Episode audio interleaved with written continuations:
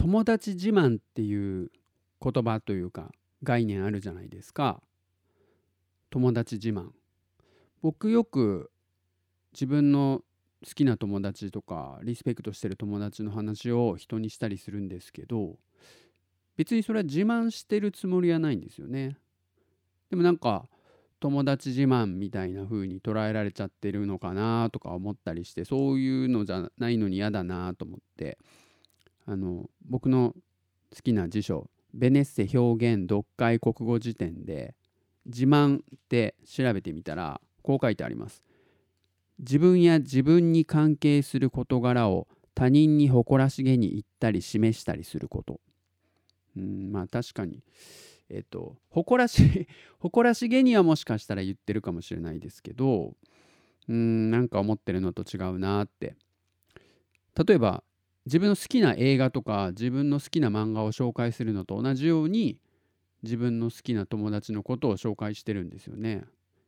でも映画自慢とか漫画自慢とかは言わないですよね。で例文見ると成績を自慢する自慢の喉を披露する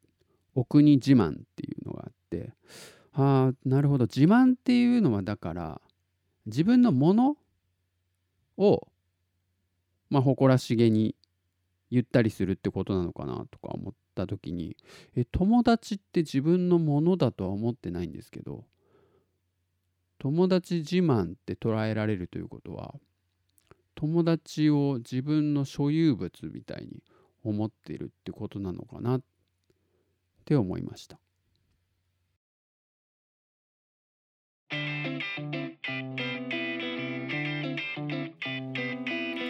メイクフレンズ実験レイディスペースボルケーノはい始まりました。スペースボルケーノ第6回目、えー、僕が鳥取生まれギターポップ育ちのケイジです。この番組は音声メディアを通じてリスナーと MC が友達になることができるのかどうかと実験していくポッドキャスト番組です。はいえー、6回目ということで今日収録しているのが、えーと、2023年2月11日なんですけども、あのー、前回なんか感想が欲しいなって言ってたんですけど何件か、あのー、前回の感想をツイッターで見かけたのでちょっと紹介したいと思います。えー、とまず最初が、えー、ぶっかけ金玉紳士もうダメだと、えー、いつも感想くれる山ちゃんですね。えっ、と魂の交流で検索したら普通にツインレイがずらっと出てきましたが私が検索しても当然すぎて意味ないですね。山ちゃん多分同世代で性別は一緒なんで。そうあの魂の交流がねあの検索したらなんか思ってたのと違う検索結果が出たので皆さんもやってみてくださいって前回お話ししたんですけど実際やってみてくれたみたいで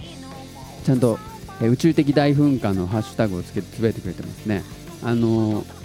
これでも女性の方でもなんか同じようなことをつぶやいてた方がいたので多分あれですね性別とか年代あんまり関係なく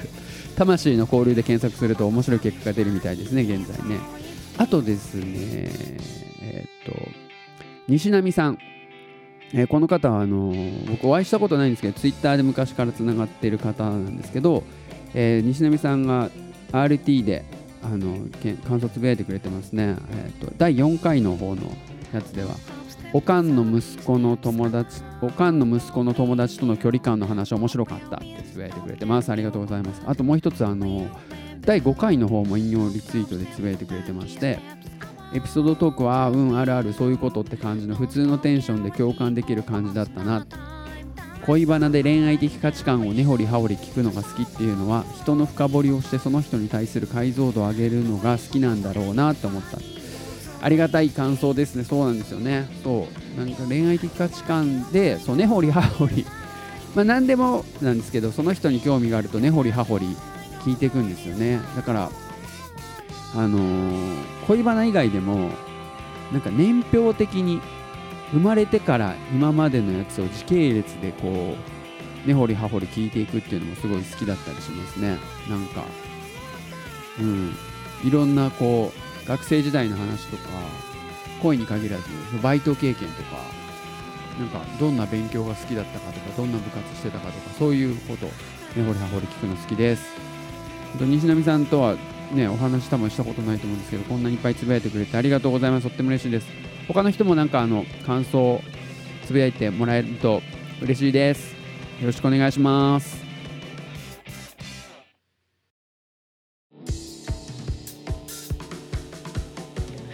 Make friends Radio. Space Volcano. はい、スペースボルケーノ、えー鳥取までギターポップ育ちの刑事がお送りしております。えっと、さっきあのもらった感想をいくつか紹介したんですけどまだ、えっと、紹介しそびれてたやつがあって、えーちょっと前のやつなんですけど第3回の、えー本能と理性と賢者タイムとコーヒーフラッペ」っていうやつの回を、えー引用リツイートで感想言ってくれたハルさんの感想なんですけど本能と理性の話ちょっと頭が混乱したけど面白かった好きなもの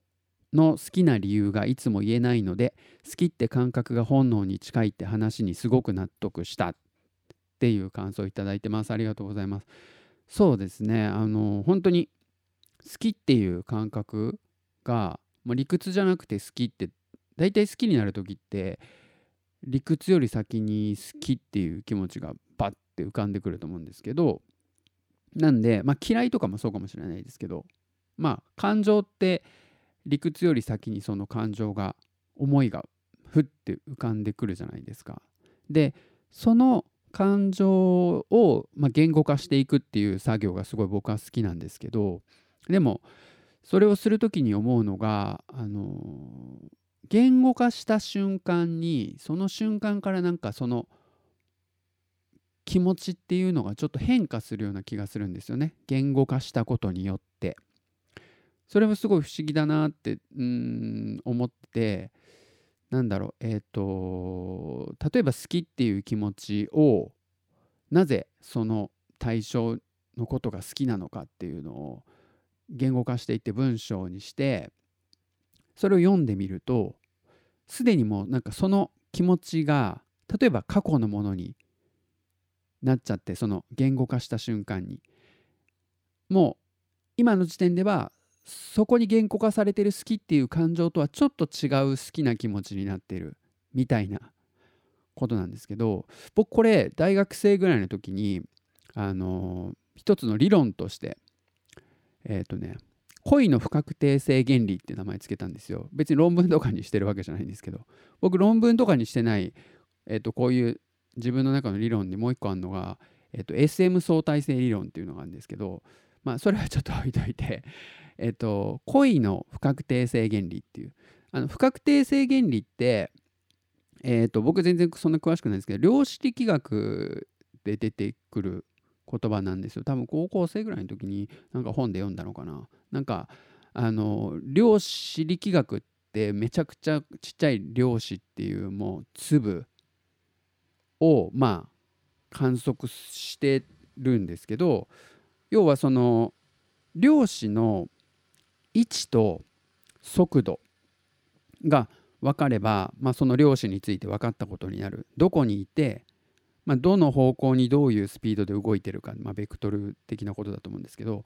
その2つが分かればその量子について、えー分かるんだけどじゃあそれを知るためにはなんか僕も全然詳しくないんですけどなんか光の粒みたいなやつを当てないといけないんですね量子にね。だからその量子の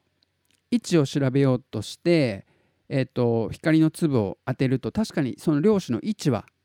分かるんだけどその瞬間に量子の速度が変わってしまうんですよね。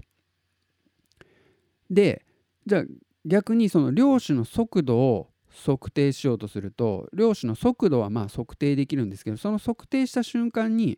まあ、その量子の位置が変わってしまうと。だから、えっと、位置と速度っていう2つのことを知りたいんだけどその2つのことを同時に知ることはできない。それを知ることによってその量子に何かしらの働きかけをすることによってどちらかが変わってしまうみたいな。なんかすごく僕専門家じゃないんでうまく説明できないし僕が言ってることが合ってるかどうかも定かではないんですけど、まあ、とにかく、えっと、人の気持ちを知るためには、まあ、言語化するためにはその気持ちに対して何らかのアクションをしないといけないじゃないですか。例えば自分の気持ちを知るために、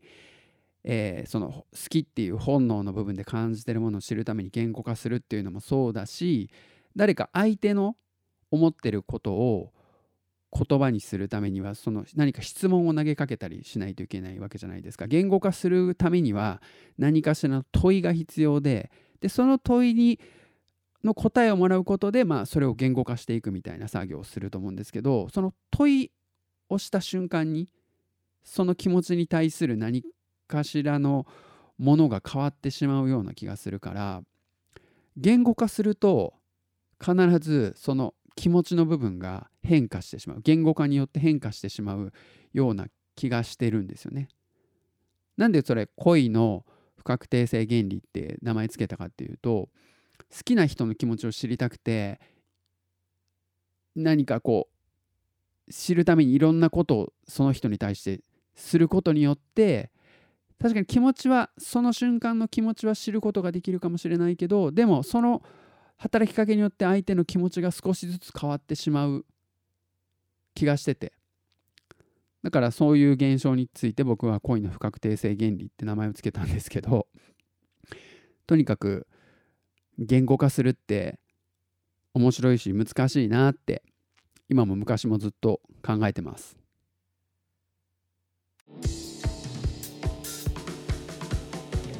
Make friends, Zitkin Radio. Space Volcano.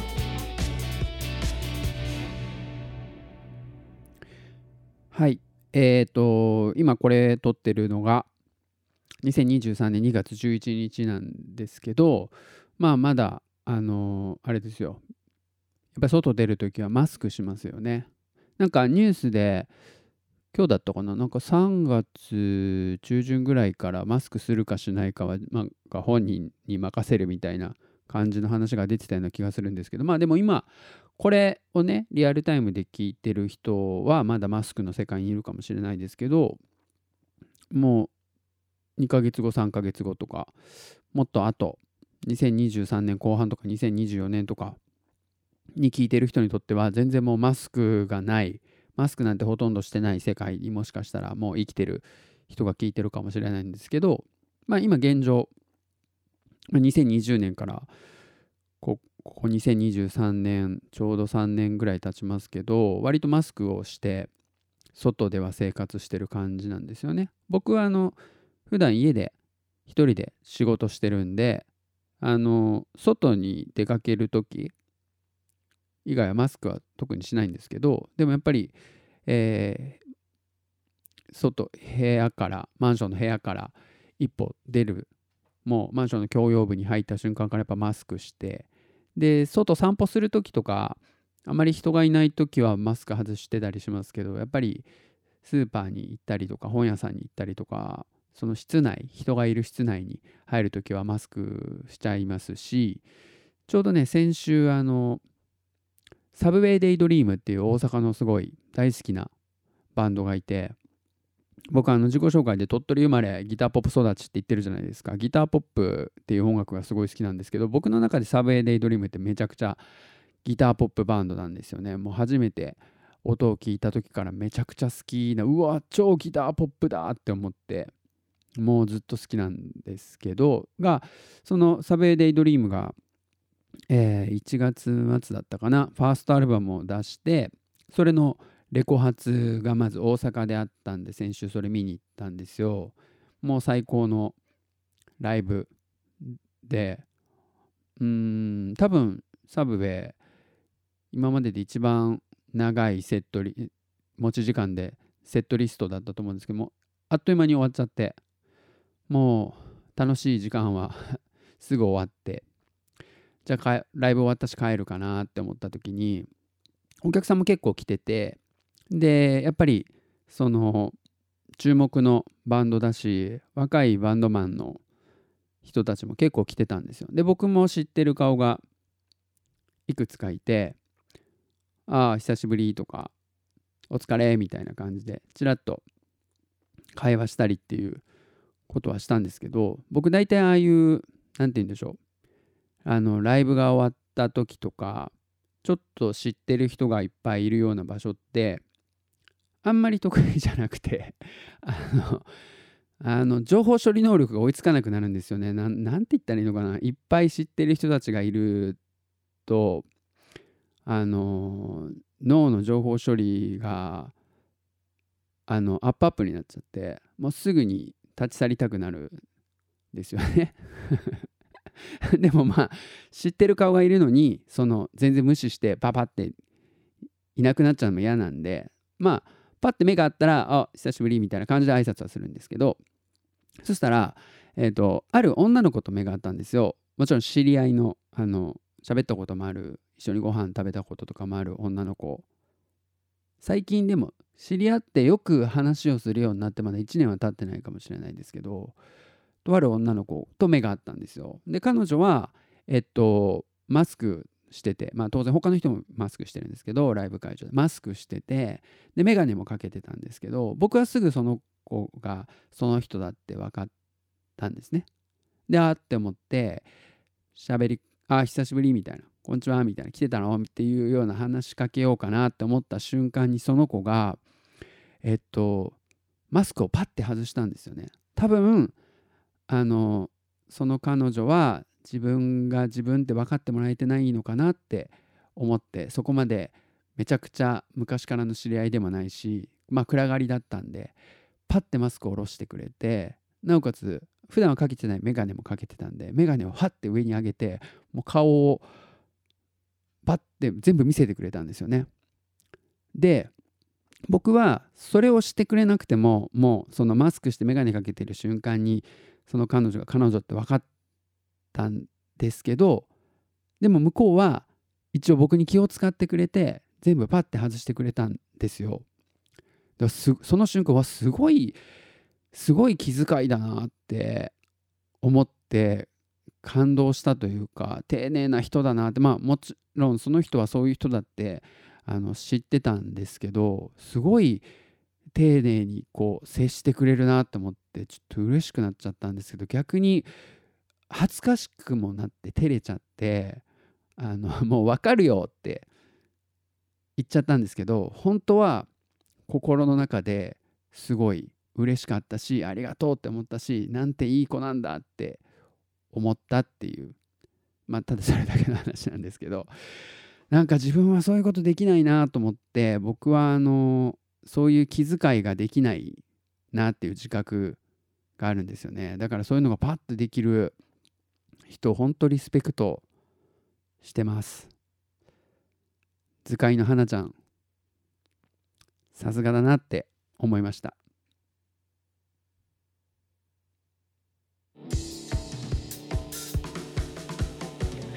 Make friends at Ken Radio. Space Volcano.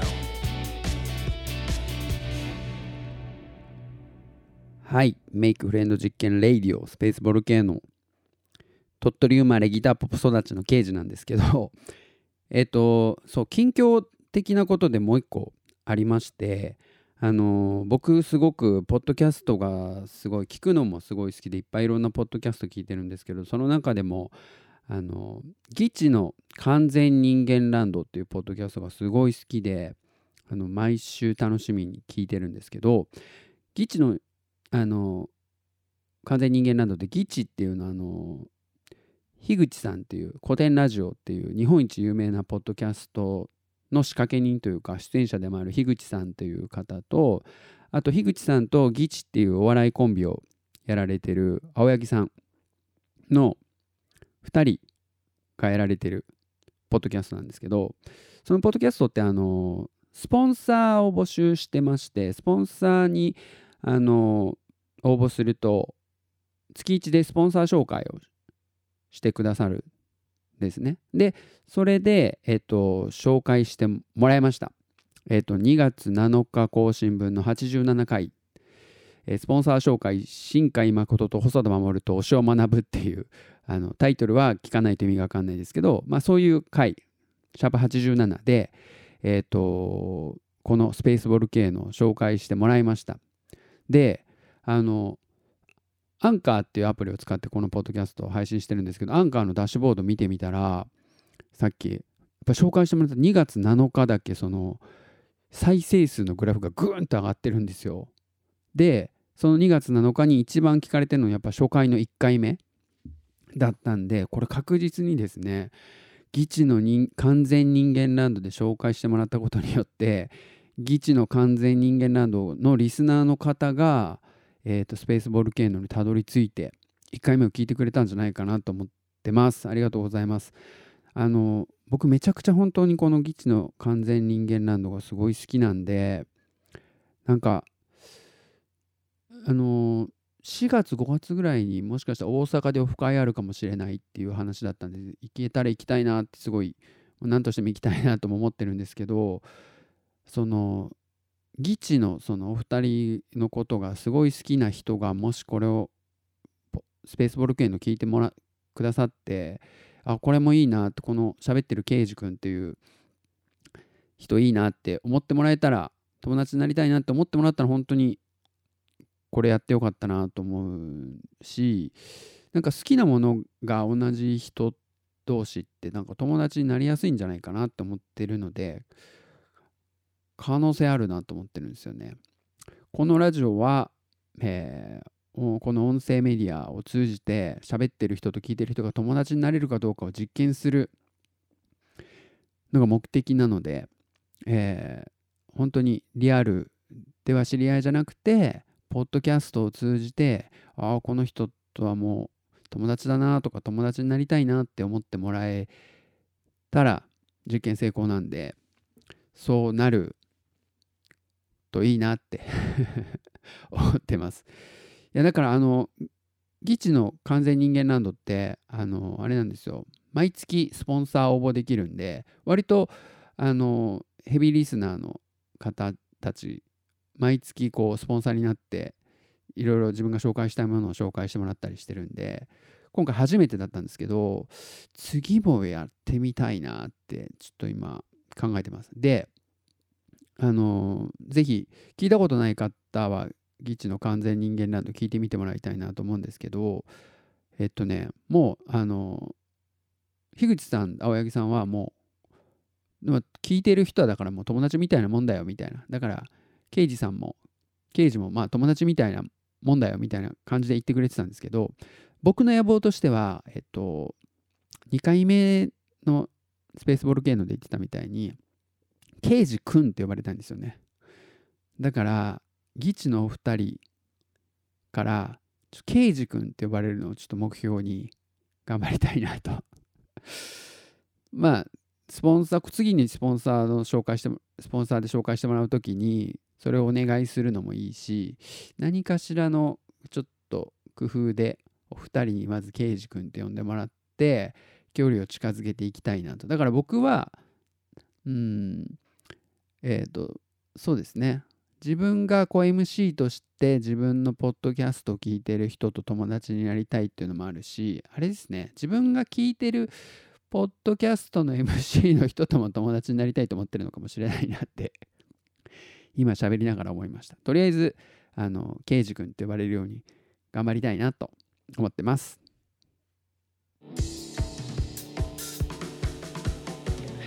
Make friends that can radio.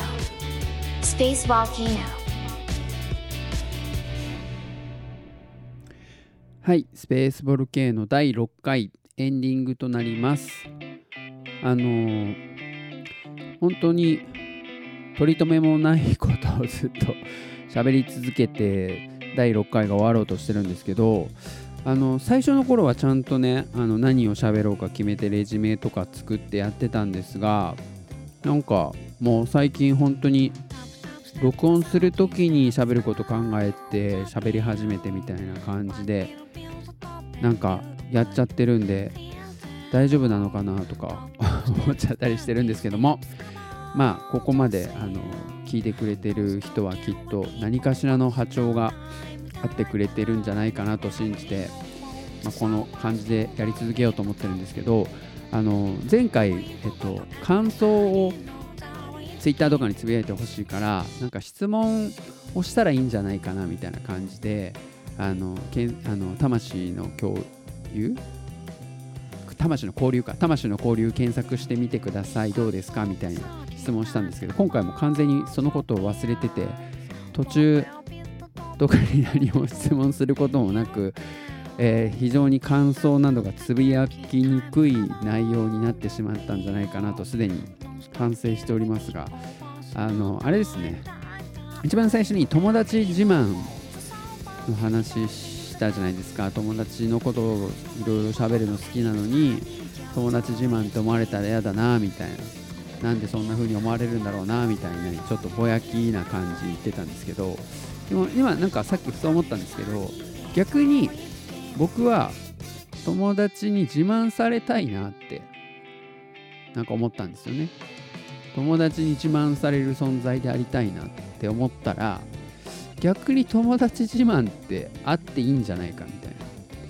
な。僕も友達自慢聞きたいしな人のみたいな感じに思えてきたのでなんとなく、まあ、友達自慢は 友達自慢でもしかしたらいいかもしれないですね。なんか。だから、まあ、あの自慢できる友達がいるっていうのはすごいいいことですよね。うん。なんだろう。嫌な感じに聞こえてしまうかもしれないですけどその友達がいるじいる自分すげえみたいに。結局自分の自慢になっちゃったらちょっと面白くないかもしれないですけど。でもなんか人に誇れる友達がいるっていうのは素晴らしいことだと思うんでみんなどんどん友達自慢すればいいんじゃないかなってなぜか今このエンディングでそんな気持ちになりました。なのでもし皆さん自慢したい友達がいたら 教えてほしいし、えーそんなあなたのことが自慢できるぐらいそのあなたと仲良くなりたいなみたいな感じに今なってますね。本当にメイクフレンド実験レイディオなので友達どんどん作っていきたい。自慢できる友達をどんどん作っていきたいしまあ自慢される友達になりたいなっていうふうに今急に思い始めました。ということで、えーメイクフレンド実験レイディオスペースボルケの第6回でした。バイバイ。